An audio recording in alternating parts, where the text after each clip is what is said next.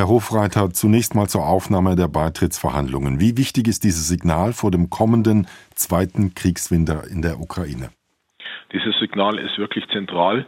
Es geht allerdings nicht nur um die Ukraine, sondern auch um die Republik Moldau und um Georgien. Auch für diese beiden Länder ist das ein sehr, sehr wichtiges Signal, aber für die Ukraine ist es von riesiger Bedeutung. Ich war erst vor wenigen Wochen zuletzt in der Ukraine und ich glaube, vielen ist bei uns überhaupt nicht bewusst, wie wichtig das den Menschen ist. Da ist mir immer wieder gesagt worden, wir halten durch. Natürlich zur Verteidigung unseres Landes, zur Verteidigung unserer Familien, aber halt auch ganz zentral, weil wir endlich Teil der Europäischen Union sein wollen. Wir waren immer Europa und wir wollen einfach nach Hause. Wie schnell kann es denn jetzt aber realistischerweise gehen mit dem Beitritt? Die Ukraine ist im Krieg, erfüllt eine Reihe von EU-Bedingungen noch nicht. Das ändert sich ja alles nicht von heute auf morgen. Nein, das dauert sicher mehrere Jahre, aber es muss auch nicht unendlich lang dauern, denn es darf sich auf gar keinen Fall wiederholen, was man mit den Ländern Südosteuropas gemacht hat. Also wenn man an Nordmazedonien denkt, an Albanien, wo es 20 Jahre sich de facto nichts getan hat und man eine ganze Generation frustriert hat. Aber wie gesagt, es wird nicht morgen passieren, aber es sollte zeitnah passieren. Das heißt also, man muss eigentlich ein ehrliches Angebot machen. Ganz genau. Natürlich müssen die Länder auch ihre Gesetze anpassen und verändern. Aber da ist die letzten Jahre in der Ukraine es wirklich sehr, sehr schnell gegangen und haben sich sehr viele Dinge zum Positiven verändert. Natürlich nicht alles, aber das Land ist auch im Krieg. Aber man muss von Seiten der Europäischen Union auch ehrlich sein. Herr Hofreiter, kommen wir mal zum Elefanten im Raum. Das ist Viktor Orban. Wenn man es realpolitisch und wertfrei betrachtet, hat er doch aus seiner Perspektive alles rausgeholt. Die Ukraine wird auf äh, absehbare Zeit kein Mitglied. Er hat noch eine Veto-Brandmauer für den Fall, dass es wirklich ernst wird. Er hat äh, gesagt, dass es noch 75 Möglichkeiten gibt, diesen Prozess zu stoppen. Und er hat weitere Hilfe für das Land blockiert, wenn er nicht selbst Geld aus Brüssel sieht. Aus seiner Sicht doch ziemlich clever. Naja, immerhin ist er gezwungen worden, sein Veto zurückzuziehen wenn es um den Beginn der Beitrittsverhandlungen geht. Und das war das Wichtigste.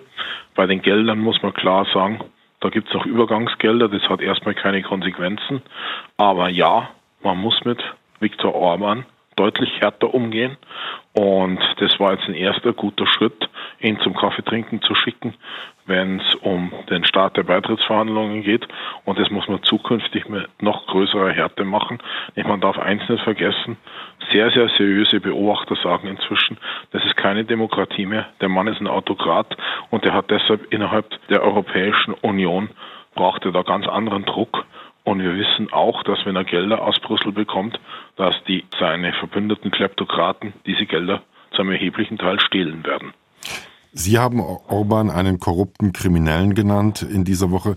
Sollte man den Ungarn aus Ihrer Sicht dann nicht besser aus der EU suspendieren? Die rechtliche Grundlage dafür gäbe es ja. Artikel 7 des EU-Vertrages sieht das bei schwerwiegender Verletzung der EU-Grundwerte vor ja, man sollte mit aller Kraft die Artikel 7 Verfahren vorantreiben, aber man darf eins nicht vergessen, dass da bereits ein weiteres Land jenseits von Ungarn äh, genügt, um das Artikel 7 Verfahren zu stoppen. Deshalb ist es auch ein schwieriges Instrument, denn wir haben einfach auch weitere Länder, die hochproblematisch sind. In der Slowakei regiert jetzt auch wieder jemand, der potenzielle Konflikte mit den Gesetzen hat. Das ist Herr Fico. Das ist der zweite Regierungschef, der von Putin gelobt worden ist. Und neben einer gewissen Russlandfreundlichkeit zeichnen sich Menschen, die von Putin gelobt werden, auch immer durch ein hohes Maß an Korruptheit aus. In Polen hat die Kursumkehr diese Woche geklappt, mit Donald Tusk als neuem Ministerpräsidenten. Welche Hoffnung haben Sie, dass es auch in Ungarn eines Tages einen prodemokratischen, proeuropäischen Regierungswechsel geben wird? Dazu müssen die Europäer den Druck auf die Regierung Orban deutlich erhöhen. Nämlich der hat die Gesetze und Regeln so verändert, dass man eigentlich sagen kann, dass es kaum mehr möglich ist, ihn bei den Wahlen von der Macht zu entfernen.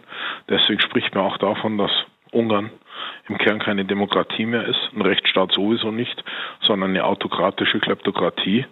Und das dürfen sich die übrigen europäischen Staaten nicht bieten lassen, sondern man muss den Druck so erhöhen, dass Ungarn zur Demokratie und Rechtsstaat zurückkehrt, dann bestehen natürlich auch alle Chancen, dass ein proeuropäischer, demokratisch gesinnter Mensch gewählt wird.